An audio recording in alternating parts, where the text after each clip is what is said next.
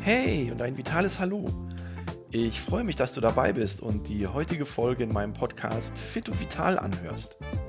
Dem Podcast für mehr Fitness, Gesundheit und Vitalität. Mein Name ist Christian Kunert und die heutige Folge wird dir präsentiert von der Akademie für Prävention und Fitness. Professionelle und qualifizierte Aus-, Fort- und Weiterbildungen im zweiten Gesundheitsmarkt für Trainerinnen und Trainer, Kursleiterinnen und Kursleiter.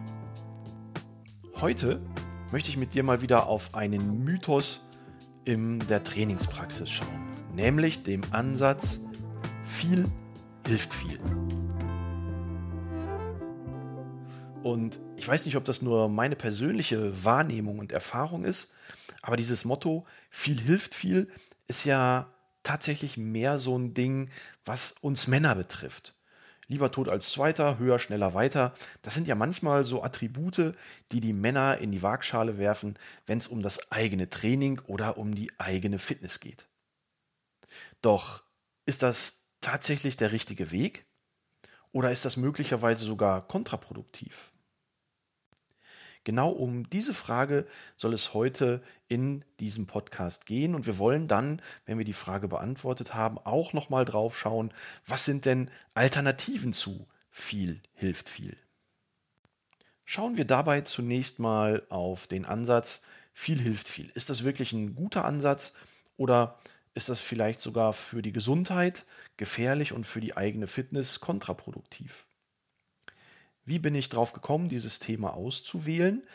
Ja, das war relativ einfach. Ich hatte im Urlaub die Bekanntschaft gemacht mit einer Läuferin, die mir abends am Tisch erzählte, sie war heute Morgen schon laufen und ist heute Abend nochmal laufen gegangen. Und das macht sie eigentlich relativ oft und regelmäßig, dass sie so zweimal am Tag morgens und abends laufen geht.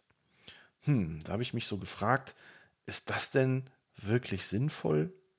Und wenn wir uns über die Bewertung von viel hilft viel mal Gedanken machen, dann müssen wir ja auf der einen Seite Belastungsintensität und auf der anderen Seite Belastungsumfang und Häufigkeit in die Waagschale werfen, um genau drauf zu gucken und zu bewerten, was ist denn da eigentlich sinnvoll.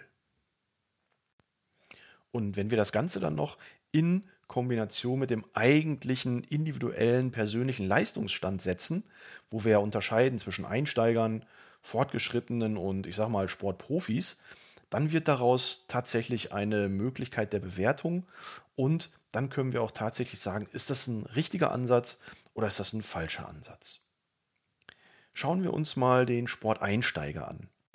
Da gibt es ja in Deutschland ganz viele Menschen von, die lange Zeit keinen Sport gemacht haben oder vielleicht noch nie sportlich so aktiv waren, dass man von Sport und Training sprechen kann. Aber auch diese Menschen und einige davon entdecken vielleicht für sich die Motivation zu sagen, so, aus Fitnessgründen, aus Gesundheitsgründen möchte ich jetzt etwas für mich tun. Und der größte Fehler, den diese Menschen machen, ist am Anfang zu viel, zu stark, zu intensiv, zu häufig zu trainieren. Man muss sich das so vorstellen, dass wenn der Körper lange Zeit nicht gefordert war, dann rostet er so ein bisschen ein. Wer rastet, der rostet, hat meine Oma immer gesagt. Und hier erstmal so ein bisschen den Rost von der Oberfläche abzustauben, ähm, bedarf einer gewissen Zeit. Und im Training bedeutet das, dass ich mit Einsteigern maximal bis zu 50 Prozent der eigenen individuellen Leistungsfähigkeit gehe oder vielleicht sogar noch ein Stückchen drunter bleibe. Den Körper erstmal an die Belastung gewöhnen, die Gelenke erstmal vorbereiten, die Muskulatur erstmal ähm, auf Betriebstemperatur bringen. Das ist am Anfang viel, viel wichtiger, als schon hohe Ziele zu haben, hohe Intensitäten zu fahren oder auch lange, dauerhafte Umfänge zu setzen. Lieber klein anfangen, langsam steigern und dann habe ich auch langfristig sowohl Spaß als auch fitness- und gesundheitsorientierten Nutzen aus dem Training. Für die Fortgeschrittenen, da können wir sicherlich schon einen Schritt weitergehen und auch die Bundeszentrale für gesundheitliche Aufklärung gibt hier ja die Empfehlung von einer moderaten bis intensiven Trainingsintensität. Das heißt, wir bewegen uns auf etwa 50 bis 75 Prozent der maximalen Leistungsfähigkeit. Und das ist dann tatsächlich egal, ob das die Ausdauerleistungsfähigkeit ist oder die Kraftfähigkeit, die ich im Gerätetraining oder im Workout an den Tag lege. Und dann, selbst die Sportprofis werden in den allerwenigsten Trainingseinheiten bis an ihre maximale Leistungsfähigkeit gehen.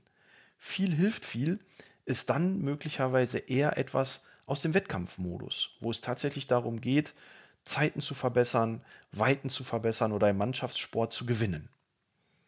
Aber so allgemein im Training diesen Aspekt viel hilft, viel anzuwenden, das kann ich an der Stelle sagen, ist tatsächlich ein Mythos. Und eigentlich ist es viel, viel besser, strukturiert in das Training einzusteigen, strukturiert dann auch im fortgeschrittenen Level das Training zu verfolgen. Und wenn ich auf ein bestimmtes Ziel hinarbeite, sei es der Halbmarathon, den ich vielleicht laufen möchte in einem halben Jahr, sei es, dass ich abnehmen möchte, sei es, dass ich meine Leistungsfähigkeit in Wettkampfsportarten verbessern möchte, dann ist Trainingsplanung und Trainingsstruktur auf jeden Fall ein ganz, ganz wesentlicher Faktor. Und dazu gehört natürlich auch das Thema Regeneration. Und auch das im Kontext von viel hilft viel ist echt kontraproduktiv. Denn selbst wenn ich Ausdauereinheiten mache, brauche ich ein bis zwei Tage, um zu regenerieren, um erst dann den nächsten Trainingsreiz zu setzen. Im Krafttraining, wenn ich die gleichen Muskelgruppen trainieren möchte, brauche ich sogar zwei bis vier Tage, was davon abhängt, wie intensiv habe ich trainiert und in welchem Trainingszustand befinde ich mich. Habe ich eher Kraftausdauer gemacht, dann brauchen vielleicht meine Muskeln nur zwei, drei Tage. Habe ich aber Maximalkrafttraining oder Schnellkrafttraining gemacht, brauche ich vielleicht drei bis vier Tage der Erholung. Und so spielt das Thema Regeneration auf jeden Fall mit rein, wenn ich den Ansatz bewerte. Viel hilft viel, weil auch hier ist weniger an dieser Stelle tatsächlich mehr. Denn Regeneration braucht unser Körper, denn die Leistungsfähigkeit wächst in den Pausen und nicht während der Trainingszeit. Und setze ich an dieser Stelle meinen Trainingsreiz zu früh und setze ihn tatsächlich in der Regenerationsphase, wo meine Leistungsfähigkeit eher auf dem absteigenden Ast ist oder zwar wieder auf dem aufsteigenden Ast, aber noch nicht wieder auf dem Ausgangsniveau, was ich vor meinem Training hatte, dann ist Training tatsächlich sogar leistungsreduzierend und für die Gesundheit tatsächlich auch gefährdend. Denn da sprechen wir an der Stelle von dem sogenannten Übertraining, was die Leistungsfähigkeit beeinflusst, was mich schlapp werden lässt, was mein, ähm, meinen Hungerzustand möglicherweise auch äh, beeinflussen kann. Und so kann dann zu viel Training, zu früh Einsetzen eines neuen Trainingsreizes tatsächlich kontraproduktiv sein.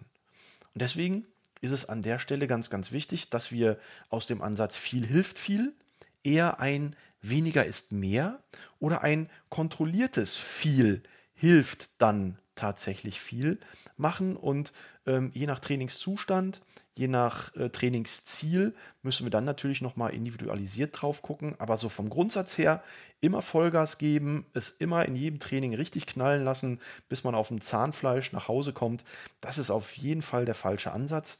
Und deswegen meine Bewertung für diesen Mythos, viel hilft viel, absolut falsch, absolut kontraproduktiv für die Leistungsfähigkeit und Gesundheit. Und wenn man möchte, dass das Training effektiv ist, zielorientiert ist, dann bedarf es Planung, dann bedarf es Struktur, dann bedarf es Regeneration und am besten fragt man wie immer an dieser Stelle jemanden, der sich auskennt, lässt sich von erfahrenen Trainerinnen und Trainern beraten und dann ist man sicherlich auf dem richtigen Weg. Ich finde, es ist ein sehr, sehr spannendes Thema, weil dieser Mythos, dieser Irrglaube in vielen Köpfen vorhanden ist. Und mich würde interessieren, was deine Erfahrungen, deine persönlichen Erfahrungen mit diesem Mythos angeht. Und da kannst du mir gerne auf meinen Social Media Kanälen unter Kunert Gesundheit bei Insta oder bei Facebook einfach mal äh, eine Nachricht hinterlassen. Ich würde mich sehr freuen, von dir zu hören und zu lesen, was deine Erfahrungen sind. Ansonsten wünsche ich dir jetzt erstmal wieder ein gutes Regenerieren, eine schöne nächste Trainingsanheit und sende liebe Grüße, dein Christian.